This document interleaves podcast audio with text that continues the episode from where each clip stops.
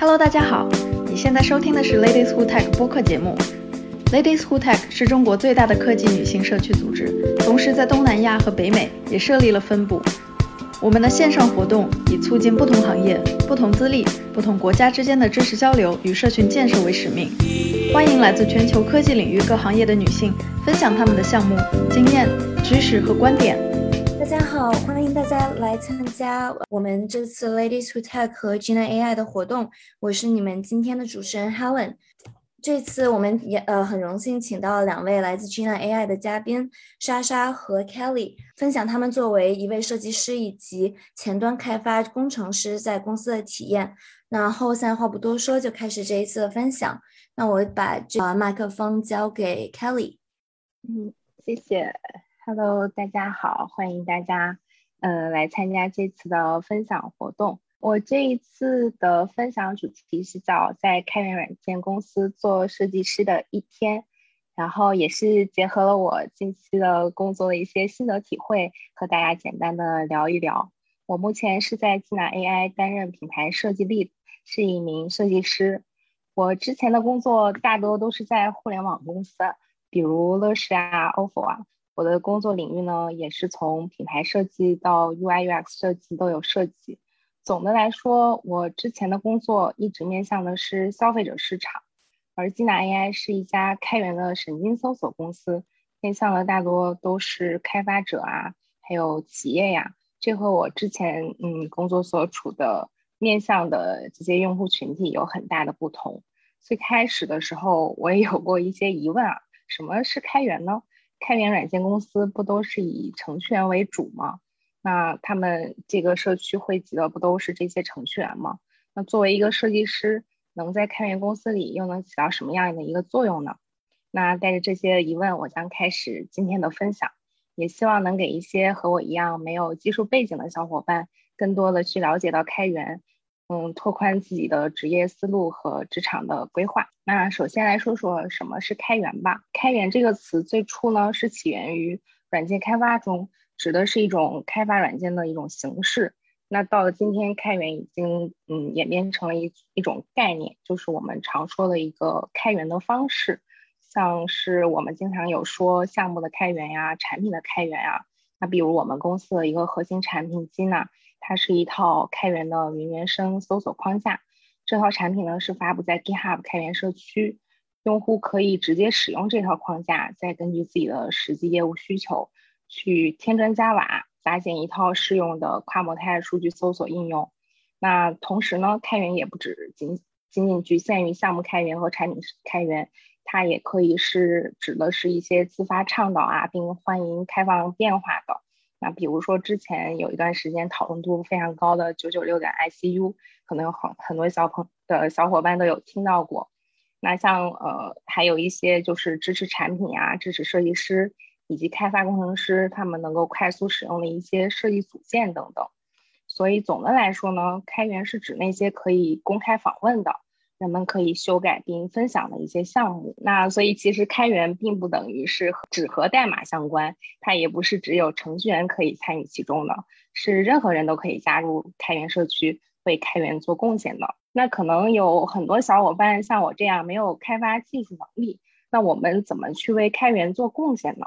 嗯，下面我会举几个例子啊，就也希望能够给大家一些灵感。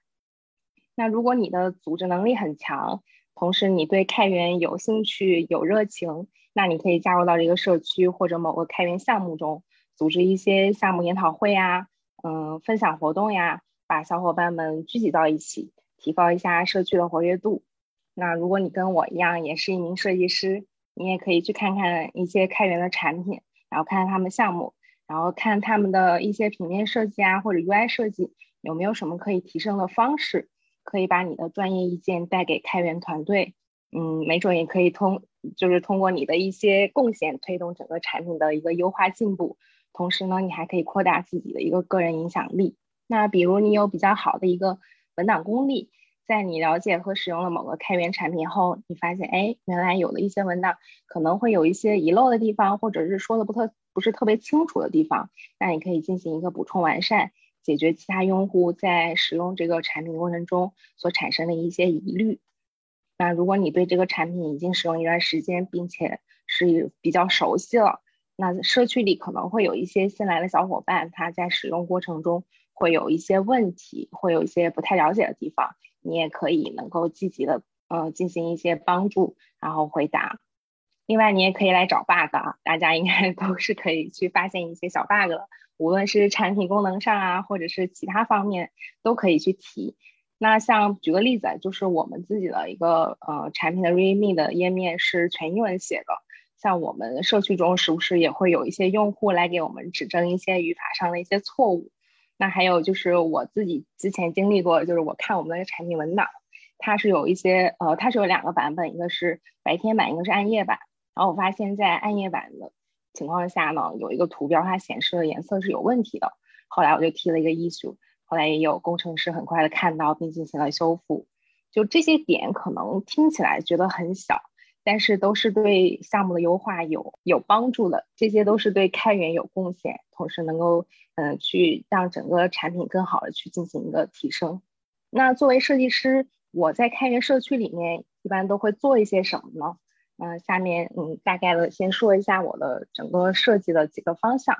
首先呢，我们嗯需要告诉用户，呃，我们是谁，那就是通过建建立一个品牌形象，然后呃让用户对我们有一个初步的了解。之后，呃，我们会告诉用户我们是做什么的，通过告把我们的产品啊做一些用户界面可视化的一些这种效果，能够让用户直观的体验到。因为我们是开源软件公司嘛，所以它可能很多东西都是涉及到比较底层的一个 coding 的一个技术，那可能有一些嗯没有技术背景的小伙伴，他可能就不是特别容易理解了。那我们要做的事情就是把整个过程让它视觉化，让用户有一个更直观的一个感受。那之后用户就可能会产生兴趣，嗯，想要去尝试使用这个产品。然后在使用的过程中，我们也希望和他去建立这种连接的关系。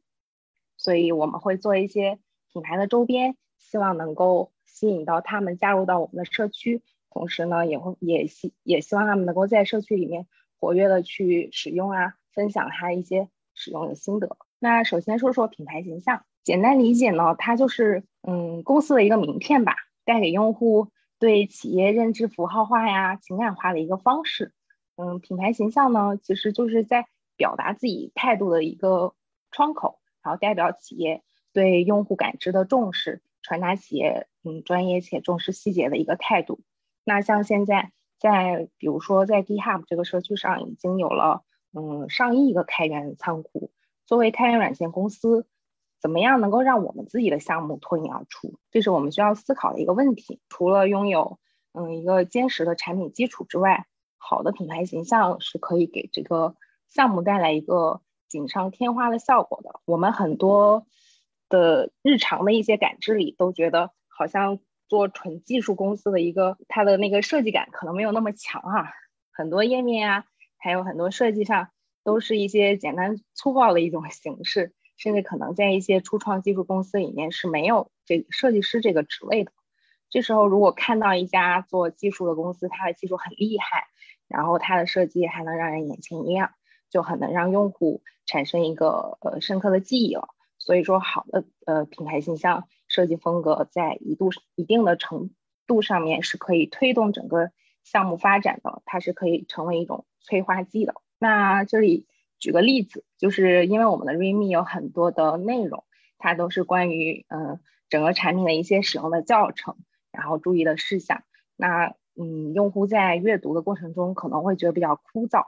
然后当时我们就想，嗯，怎么样让这个页面变得更生动有趣一些？就是通过一些很小的一些变化，就是让整个产品 icon 能够让它动起来。然后通过一些小的一些这种互动的感觉，能够让用户觉得很有意思。那我们上线了这个新的一个小的更新了之后，也是有很快有很有小伙伴就是留言说，觉得这个动画很酷，然后很喜欢。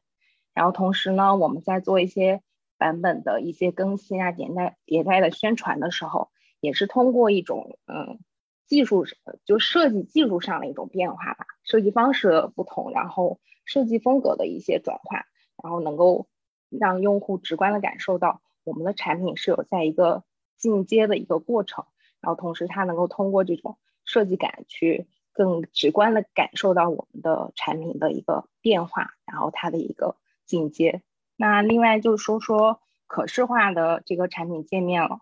因为我们就像我刚才说到，我们是做软件开发底层框架的，所以很多实际的操作都是需要 coding，然后也涉及了一些特定的开发语言。然后需要有一些专业技术知识的领呃领域的知识，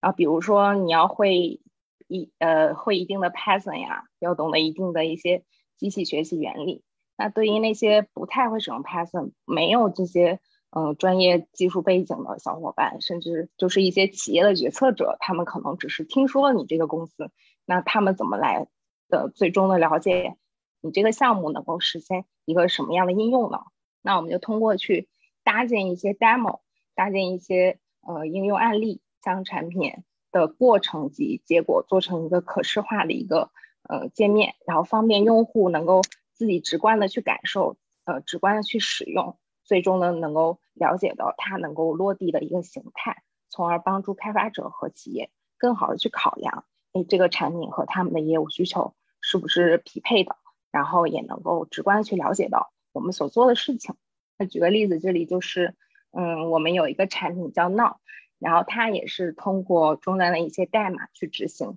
呃，一些命令啊、操作啊，最终能够去体验这个，呃，整个产品的一个落地的应用到底是个什么样的。那可能 像我这样就没有 coding 背景的小伙伴，可能就哎觉得很难，所以我好像不太会用这些代码的技术去执行这一套操作。那我们就会想着去给到一个平台，然后把这些整个过程变成一个可视化的一个界面，让他们通过一个呃前端的一个页面，然后去能够呃大概去了解一下这个产品最终能实现出来的一个效果，它能达到的一个搜索目的。那说到产品就离不开这个用户体验了，嗯，用户体验呢是我们一直很在意的一个事情，嗯，就是在开发过程中往往都需要涉及到很多的层级。就比如我们建房子吧，要有地基呀，有钢筋水泥呀，呃，水电施工啊，硬装软装啊，这些等等。产品的开发过程也是一样。那对于开发者来说，他们可能关注的更多的是你的一个底层的架构是否灵活，是否通用，嗯，是否便于日后的延展。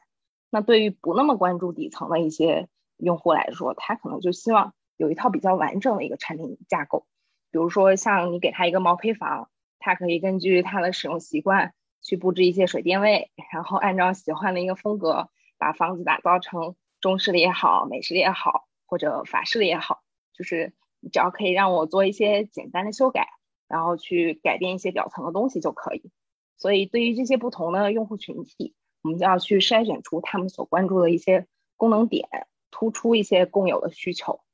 就无论是产品的迭代，还是嗯用户体验的一个优化，我们始终都是坚持一个去繁化简的一个原则。拿我们之前做的这个产品的架构呃结构的一个图来做个例子啊，就是我们其实最开始我们产品一共有七个层级，每一层呢就直接曝光在用户面前，就用户在使用过程中呢会觉得嗯他需要耗费大量的时间和精力去一层一层的去研究学习。这个对于用户来说是一个比较难过的一个过程，因为占用了他很多的时间。那后来呢，我们也是嗯做了产品的优化迭代，也是将一些不是特别必须的一些层级将它隐藏起来了，然后只是直观的保留一些主要的一个级，能够让它便于去去更好的去了解整个产品。那同时我们因为我们的产品是开源的嘛，所以它在社区上也是可以直观的去看到这些。我们隐藏起来的一些结构，所以无论是对于开发者来说，还是对于其他的企业用户来说，它都是可以很好的去了解到这个产品的结构的。最后说说，呃，这个品牌周边，其实品牌周边呢是宣传品牌啊，对于品牌传播能够起到一个很好的一个呃方式，也是很好的拉近品牌和或者产品和用户之间的距离，嗯，是一个很友好的一个渠道。我们在鼓励社区用户做贡献的同时，也是希望能真诚的表达出来我们的感谢，让用户能够感知到我们有嗯认真倾听并珍惜每一个意见和建议。然后通过这些好玩呀、有趣啊，而且实用的一些产品，一方面呢，希望能激励更多的人参与到我们的开源项目，为项目贡献一份力量，也希望能和用户去建立这种紧密联系的呃紧密的这种关系，能和大家成为开源路上的一个亲密小伙伴。嗯，这些呢就是我们之前在社区里面做的一些小的活动，像我们有一个激励用户参与开源的项目叫 Learning Portal，它就是鼓励用户来学习我们的产品知识点，完成一些不同级别的小测试之后，就可以获得相应的证书和这呃和这些周边的礼品。同时呢，我们社区中确实有很多小伙伴给我们提出了一些实际操作过程中遇到的一些问题。然后也会给我们分享他们自己的一些 use case。那最最后呢，我就想说一下，就是在开源公司里面，那上面是我作为设计师，从设计方向上来说，大概的几个方向。那其实我们要做的呢，还远远不只是这一些。但是，呃，也是在工作过程中，我也对开发这个领域啊，有了更多的认知，对一些前沿的技术啊，也听得更多了，看得更多了。我自己呢也能尝试着去运行一些脚本，然后尝试在终端去运行一些产品的用力。这嗯，在我之前的工作经历中是很少遇到的。所以嗯，我个人觉得在开源公司工作和我之前在互联网公司的工作方式啊和态度啊是有很大的不同的。可能是在互联网公司里，大家可能更多的是去完成所在的这个岗位。所要求的一个职能很难有一些多元化发展的机会，嗯，可能也有吧，但多少会有些担心所谓的一些背锅问题啊。但是在开源呃领域里面，只要你有兴趣、有想法，你就都可以去尝试，并且还可以打造一下你的个人影响力。在我看来呢，每个人的机会和发展前景在这里都是有无限可能的，所以这对我来说是开源很大的魅力。嗯，开源社区这几年一直都在不断的发展前进，在这里呢，我也认识了很多来自世界各地啊、各行各业的优秀的小伙伴。这是一个很多元且包容的一个社区。社区里的成员有一些是全职在做开源的，也有因为爱好在坚持做开源的。大家都很热情，也很认真的做事情，这给了我很大的一个激励和动力。所以我也希望能够通过今天的分享。能让大家更多的对开源有一些深入的了解，也希望大家能持续关注开源，加入开源。嗯，那我今天的分享就先到这里，谢谢大家。谢谢 Kelly 的分享。然后呃，我们下半部分是莎莎来进行她作为一个前端开发的公司体验以及工作体验的一个分享。呃，大家好，我是金南 AI 的前端研发工程师，我叫周莎。那我在 IT 这个行业呢，也差不多有十三年的工作经验了。但其实我并不是一直专注在研发这个领域，我的第一份工作。其实是测试相关的。测试这个工作呢，它其实涉及的方面非常广，呃，它不仅仅是以保证产品质量，它同时还需要去研发一些工具作为辅助，然后写一些自动化脚本去节省人工成本。它同时还涉及到很多跨部门、跨团队的合作，对沟通也是有要求的。甚至于可能有一些呃，有一些呃同行，他需要和用户去打交道。那么，在我这份工作，在我做这份工作的过程中呢？我发现自己其实是更偏爱于写代码这一块内容的，嗯，然后又由于这个工作的原因，工作和项目的原因呢，积累了一些前端的知识。到后面呢，我刚好就是遇到这么一个机会，它是需要测试和前端这两方面知识储备都具备的这么一个候选人，然后我就抓住了这次机会，开始去踏足这个研发的领域。那么我也是非常幸运，呃，在那个时候呢，刚刚好是我们这个前端三大框架开始火起来的时候，这个前端这个行业呢，也在那个时候进入了一个全新的时代。我也是借着这股东风，呃，全面转型成一名前端研发工程师。嗯，那等我真正做起了这个行业的时候。嗯，我就发现这确实是一个更适合我的工作。然后呢，我在这几年呢也参与了非常多有意思的项目。嗯，有大数据相关的，有农业相关的，有银行相关的，还有互联网相关的等等。这里我就不一一去说了。那我们通过这些项目呢，就是我让我一步步的，就是呃夯实了自己的这个基础，然后渐渐成长为一名资深的工程师。但是最近的这一两年，我就是发现了自己的问题，有发现了自己有一个问题，就是当我项目做的越多的时候，我的重复性就会越来越高，我能学到的东西呢也会越来越少。但是呢，呃，这个大环境下呢，其实我们每年是有，嗯，非常多优秀的年轻人在不断的加入这个行业的。那，呃，如果我在这个时候就是速度减缓或者是停滞不前，那么我在这个市场上的竞争力是不是在逐渐的减弱？呃，所以这个时候呢，我就思索怎么样去规划我的这个以后的职业发展路线，我应该。嗯，用什么样其他的方式提升自己，在这样一个大环境下保持自己的竞争力呢？嗯，就是在这样一个背景下呢，我今年年初的时候，就是也是做了一个重要的选择，就是加入金奈 AI 这个开源公司。那么我今天想给大家分享的就是我这个选择背后的故事，以及它后续的发展，以我的这个切身经历来讲述一下。为什么开源公司它能成为一条工程师的新赛道？那首先呢，嗯，我要说一下，就是呃，我为什么是选择了开源公司？众所周知，我们互联网呢有一句非常有名的戏言，就是程序员三十五岁可以退休。而我呢，在加入基达 AI 之前。刚刚好是在这个阶段，我个人的感觉呢，三十五它啊，相对来相对于一个年龄的数字来讲呢，它其实更像是呃代表了一呃两种不同状态的一个界限。在这个界限的左边呢，它是更年轻的我们，嗯，我们可以呃心无旁骛，为了工作一往无前，不用去担心其他的事情。而这时候我们的父母呢，他们可能是还没有退休，或者是刚刚退休。这时候，他对我他们对我们的需要求可能就是啊，你开心就好，你能照顾好自己就 OK，不用担心我们。然后这时候呢，你的这个工作和生活的天平可能大概有百分之七十到八十或者更多的是倾斜在了你的工作这边。那么，在这个界限的右边呢，可能就是十年或者更长的时间过去了以后。我们的父母呢，年纪越来越大，他们的诉求可能变成了更多的陪伴和照顾。然后这时候呢，我们可能还有了自己的小孩儿，嗯，那随之而来的各种各种家庭问题、各种医疗教育上的问题，它都会变成一个又一个的砝码，在你的生活这边呢，不断的给你加码。这时候你的天平就会发生一个。反转性的改变，就是可能会倾向到从工作倾向到你的家庭这边。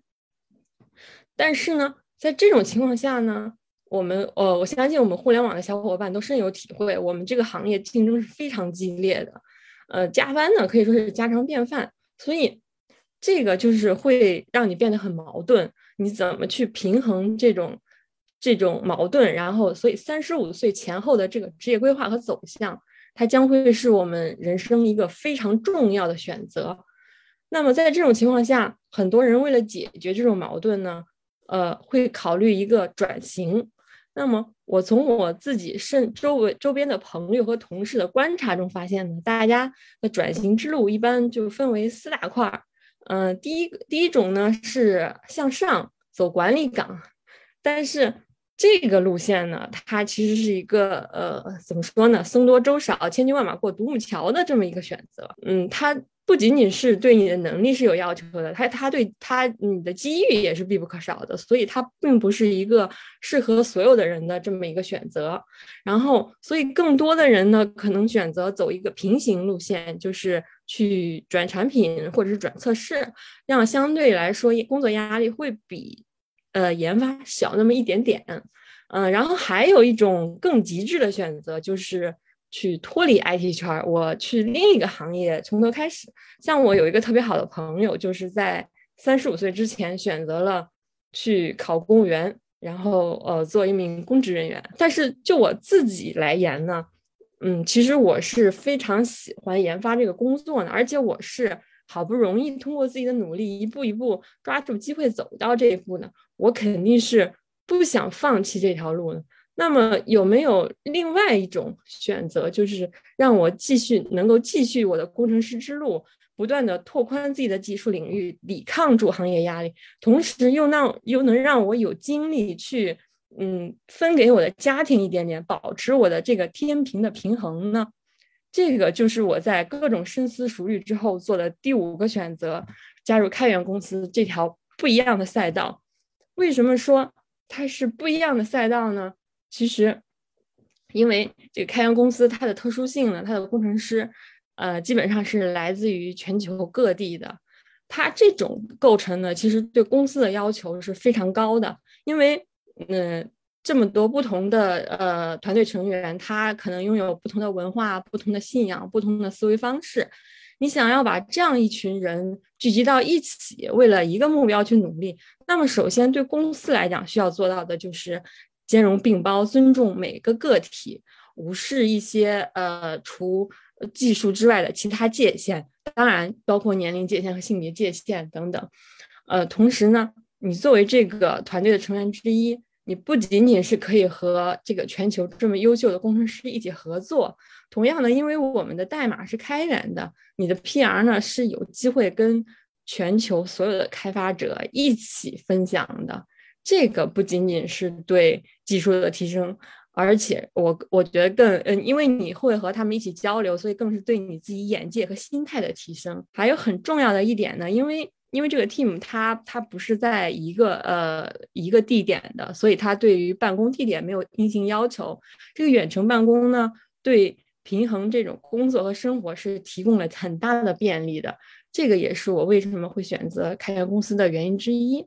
那么。除去上面这些因素呢，在加入之前肯定还会有更多更现实的顾虑，就是呃，我主要是从三方面有有一定的顾虑，在加入 AI 之前，第一是行业，第二是技术，第三是沟通。那么关于行业呢，我第一次听说金娜 AI 的时候，嗯，就是说它是一个做神经搜索的，我就有点懵啊啊，什么是神经搜索？它跟传统的搜索有什么不一样吗？如果都是做搜索的，那搜索这个市场不是早已经被几个知名大厂瓜分完毕了吗？还有什么空间能挖掘的呢？但是随着我对金娜 AI 有一定的了解之后，我发现这个神经搜索呢，它并非是传统搜索，它其实是呃借助深度学习技术，使用非结构化数据搜索非结构化数据。那这个可能有点太学术了啊。那举个简单的例子，就比如说。我们经常追剧嘛，可能我们在看这个剧的时候，发现，哎，这个女主角的裙子特别漂亮，我我也想要一个同款。那这时候呢，我就可以把这个画面做一个截图，然后用这个图呢去购物网站上去搜一下有没有同款。那这种以图搜图的行为，其实它这个图它就属于一个非结构化数据，然后它这个以图搜图背后的技术就是一个机器学习的技术。呃，所以那么这个我相信能帮助大家很好的理解这个什么是神经搜索。那我们了解了以后呢，就会发现，在当前的这个这个市场下呢，其实嗯，很多大厂是实现了这种功能的，像一些呃购物网站啊或者音视频网站，啊他们的呃搜索、他们的推荐都是用到了这种技术，但是呢。呃，他们都是呃，怎么说呢？都是闭源的，都是自己公司内部的一套工具，并没有开放出来。而且他们的这个呃算法呢，都是针对自己公司的产品高度定制化的。所以，所以我们金纳 AI 呢，关注于其他行业可能没有相关这种没有相关技术的呃更多的中小企业，它可能需要运用到这种技术。那么。对于我们来讲的话，这个是一个大有可为的前景。嗯，然后第二个呢是关于技术方面的，就是呃，可想而知，这个神经搜索嘛，我们的核心团队肯定是算法团队，呃，核心就是算法工程师。那我作为前端工程师，我在这个公司里，它是不是没有那么的重要？然后，嗯，是不是得到的重视会比算法工程师？要少的多得多呢，但这个其实在我和我们的这个 COO 冰去聊天的时候，他就跟我强调过一件事情，说其实我们公司对所有的工程师都是一视同仁的，每个人都是享有同等的机会的，而且，呃，我们的公司因为它非常年轻嘛，它只有呃两岁多，呃，它现在是一个快速成长的阶段。那在这个成长阶段呢，呃，公司他希望的不仅仅说是工程师你帮助公司创造业绩，而同时呢是希望你在这个同时，呃。关注个人的成长，你能希望你能和公司一起成长，而不是说你只要呃做完自己的工作就好了。这种，我们我们对个人也是非常关注的。然后第三个呢是关于沟通方面，这个全球化团队大家呃既有地域不同的问题，又有时差的问题，那么我怎么在这么多问题的情况下保证我的工作效率和质量呢？这个问题呢，我们现在这里留一个小小的悬念，这个在我加入之后会找到答案的。这个我加入之后，其实我加入之后的第一个月，我就已经感受到了，我这次的入职是不同于我以往任何一次的。嗯，那么从这个团队方面回答我刚刚的那个沟通上的顾虑，其实对于我们工程师团队来讲，不管你的文化是怎样的，你的国家是怎样的，你的信仰是怎样的。那么，技术是一样的，对，所以技术才是工程师的第一语言。那如果你遇到了什么问题，呃，没关系，呃，把代码拿过来，我们一起看一看。呃，或者是呃，我这个问题解决不了，那我们两个工程师约一个时间，大家一起结对编程。有什么问题，你说了不算，我说了也不算，代码说了才算嘛，对。所以完全不用考虑，就是说，呃，语言上的问题，因为技术才是第一语言。然后，呃，第二呢，因为呃，技术已经占了第一了嘛，所以英文只能屈居第二了。但是这里的第二呢，还有另一个特殊的含义，就是，嗯，我们的这个团队虽然来自于十几个国家啊，但是实际上母语为英文的只有一个人，所以对其他人来讲，这个英文是真真正正的第二语言。还可能大家还会有疑虑，就是说，那我们有这么多的差异，这个团队里，嗯，那呃，如果来一个人，他怎么怎么融入这个呢？会不会特别的特别的呃难以融入进这个团队？因为毕竟大家每个人和每个人都不一样，嗯，但是呢，就是这里我想分享一个呃。一个小故事，就是有一次我在开会的时候呢，嗯，我们大家正在呃说这个说这个进度的时候呢，忽然有一个工程师的这个屏幕前就跳出来一只猫，那个，嗯，然后大家就嗯，都也都是眼前一亮的感觉，然后就开始问他叫什么名字啊，他怎么样啊这种，然后包括我们的这个呃这个呃沟通工具 Slack 上也会有那个大家经常会晒一些图片。就是说，呃，我的我的屏幕晒一张，可能一只猫坐在我的这个电脑屏幕前啊，配配语可能是说啊，今天我的代码可能是我的猫写的哦，就是这种非常有意思的事情。那我是想通过这个事情呢，告诉大家，虽然我们有这么多的差异化，但是有一些爱好它是没有国界的。就是你你你能从各种各样的平常的小事情里头发现，嗯，其实我们没有什么不同，我们是有可以有非常多的共同话题可以聊的，嗯，这个撸猫在我看来真的是一个全球工程师的刚需，那个，然后除了这个日常研发的工作之外呢？我们工程师其实还会去关注我们的社区，因为我们社区里有非常多的开发者正在使用我们金娜的这套框架，然后可能会遇到各种各样的问题，然后我们的呃这个工程师都会在里头去帮助大家答疑解惑、解决问题等等。我们每个月还会有专门的会议去和这个社区的开发者们一起去做沟通、做分享。嗯，我想。嗯，我们我就我以前的工作来看的话，我从来没有过就是如此直面用户的这种这种工程师经历，对，这是非常不同的。然后说完这个团队呢，我们来再来说一下呃个人的成长方面。那么对个人来讲的话呢，我们的我们的代码是开源的，所以呢，这就意味着你你提交的 PR。他可能会接受到全球级别的代码审核，就是所有的人都可以给你提意见。那么，我想这对很多工程师来讲，应该是一种前所未有的 code review。这种是压力也是动力。他它不像是我们以前，像我以前就曾经有过类似的行为，就是说我有一个功能，可能因为时间问题，我们我可能做不到完美，我但是我能实现它。那我就随随便便把它实现就好了，我就偷懒了，反正也没有人看到我背后的逻辑嘛。你们只看到的是这个产品的这个产品的表象，你们并不能看到内里。但是在这里它是不一样的，你必须要注重你的规范，注重你的质量，因为其他的人都在看着哦。嗯嗯，然后第二个呢是，呃，你还会你还会需要去就是工程师。你还会去需要去参加各种活动，来帮助公司提高影响力。然后，其实这个这个对我也是一个非常非常不一样的体验，因为我以前的想法认为是我们工程师其实就就是一种两耳不闻窗外事，一心只用写代码的这么一个工作。那么加入到金娜 AI 以后呢，嗯，我就发现，嗯，我我们还要去呃去做一些分享，去参加一些活动。真的是一种非常不一样的体验，而这种体验呢，不仅仅是帮助帮助了公司，其实同时也在为我们自己塑造一些个人的影响力。嗯，然后第三个呢，是我们是非常鼓励发言的，就像呃，我可以给大家分享一个小故事，就是我有一次在部门会议上，就是在这个会议结尾的时候，我们的部门里的呃。总结完之后就说，嗯，如果你有什么不高兴的地方呢，你一定要提出来，不要觉得呃是你自己出了什么问题。如果你在工作中不高兴、不开心了，那一定是我们的某个环节出了问题。你应该说出来，我们一起来解决这个问题。这个话呢，真的是让我非常的感慨，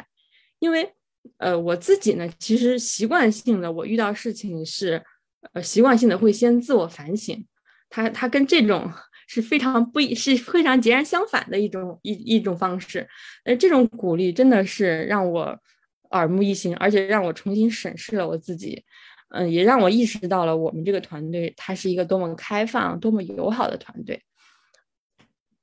那么第四个呢是注重个人职业规划。其实我们这边呢，它不会有什么特别。好高骛远的这种规划，我们所有我们是每个季度都会去聊一聊，呃，最近有没有什么特别想学或者特别想做的事情呢？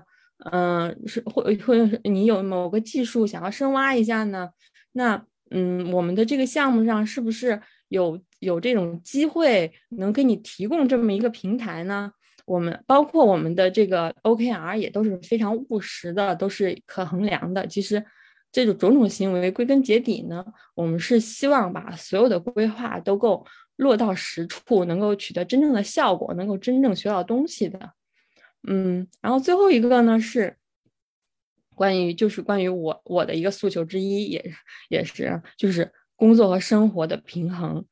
嗯，就是工作的时候呢，我们好好工作；假期的时候呢，就不用操心工作的事情。这个是我们所追求的。呃，这个不是简单的说说而已。因为我呃，我们也是曾经有一次会上的时候就提到了这个问题，然后嗯，这个呃立的也是说说那个我们所有的重要的会议都是有会议记录的，所以如果你刚好在这个期间去休假，那么你不要担心这个事情，你可以完全可以回来以后去翻记录，假期就是假期，就是应该好好享受，所以我们就我在这里从来不用担心。我以前，我以前的时候就曾经发生过很多次，就是我去休假的时候，我都要带着电脑，我要防止我的老板可能随时都会找我。但是在建 AI 呢，是不会发生这种事情的。OK，那说了这么多呢，可能呃有的小伙伴有点啊蠢蠢欲动，想要说，哎，那我是不是适合也适合来加入到这个开源公司呢？那我接下来呢就来分享一下什么样的人是。适合开源公司的，嗯，那第一呢，肯定是你是想要追求技术的，你是想要不不断的打磨自己的技术。那么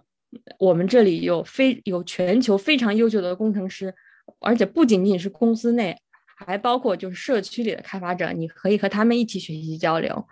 这个我一直坚信的一点就是，和优秀的人一起工作，你才会变得更优秀。对，第二个是呃关于思考和表达方面的。嗯，如果你不只是想要单纯的执行呃你你呃分配下来的工作，你有很多的奇思妙想，你想要更多的表达机会，你想要更多的舞台去展示，那么开源公司绝对是一个适合你的舞台。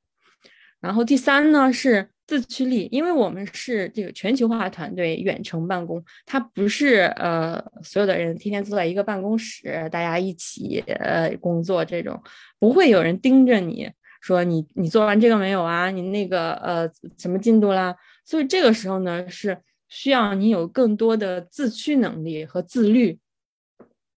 否则的话你是呃不太适合的。对，然后第四个呢是关于沟通协作方面的。同样也是因为这个全球化的方式，我们这种呃这种地域问题、这种时差问题导致的，就是可能如果你遇到了一个阻塞性问题，那这个问题它非常大的可能性它不会马上被解决，有可能对应这个问题的工程师他们还没有上班，那嗯这时候呃沟通和协调就变得非常重要了。那你怎么能提供你所有的这个问题相关的材料？放放，呃，把它拿出来，然后让其他的人在因，因为其他的人看到这个问题的时候，可能那时候你已经下班了。对，大家是呃，大家是完全这个呃交叉起来的。这个时候你怎么能提供出足够多的信息来，让别人能能一眼的知道你的问题是什么？同时呢？还要你的工作，如果被这个问题阻塞之后，你怎么去协调你下面的工作？因为你不能就是说啊，我这个我被 block 了，然后我就等着就好了，这这肯定是不行的。所以你的这个协调能力也是非常重要的。嗯，后面一个呢是寻求突破。嗯，因为尤其是在我们在这个大厂的时候，其实每一个人更像是一个螺丝钉的角色，就是每天呢，我们的呃这个可能占的满满的都是。呃，实现需求，然后呃，完善功能等等的这些，我们是没有时间去做一些其他的事情的。嗯，那么你会会觉得，呃，可能你的技术是非常局限于这一块的。那么我们开源公司呢，它的人员配置相对来说是一种少而精的模式，它其实更要求呃这个个人的一些全面性。你的工作内容呢，也不仅仅是局限于写代码。你可能会从设计啊、架构啊、测试啊、部署啊，方方面面都会呃有涉及。所以，如果你感到你的现在的发展受到限制，你感到焦虑的话，那么开源公司既可以帮你打磨技术深度，又能拓展你的这个知识的广度，它是一种嗯非常好的选择。然后最后一个呢，就是像我一样。啊，注重平衡的人，想在工作之余呢，又想给家庭保留一点点时间和空间，然后，嗯，这呃这这样这样子的话，开源公司的这种远程办公其实是对这种诉求非常友好的。那如果说你有这样的能力，又有这样的诉求，那你是可以考虑这条赛道的。嗯。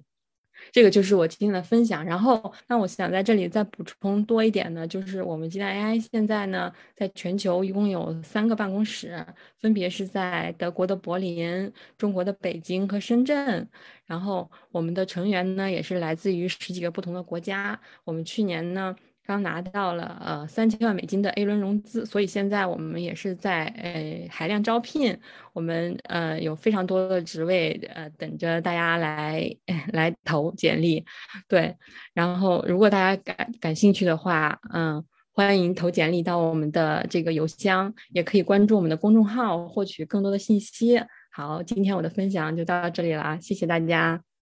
超级感谢，呃，莎莎和 Kelly 刚刚呃，就是从个人和技术层面都给我们很全面的聊了很多。然后，然后我这里现在看到呃，其中一个问题就是，如果是前端工程师，怎样能进入 AI 领域做前端呢？可能是一个比较笼统的问题。嗯，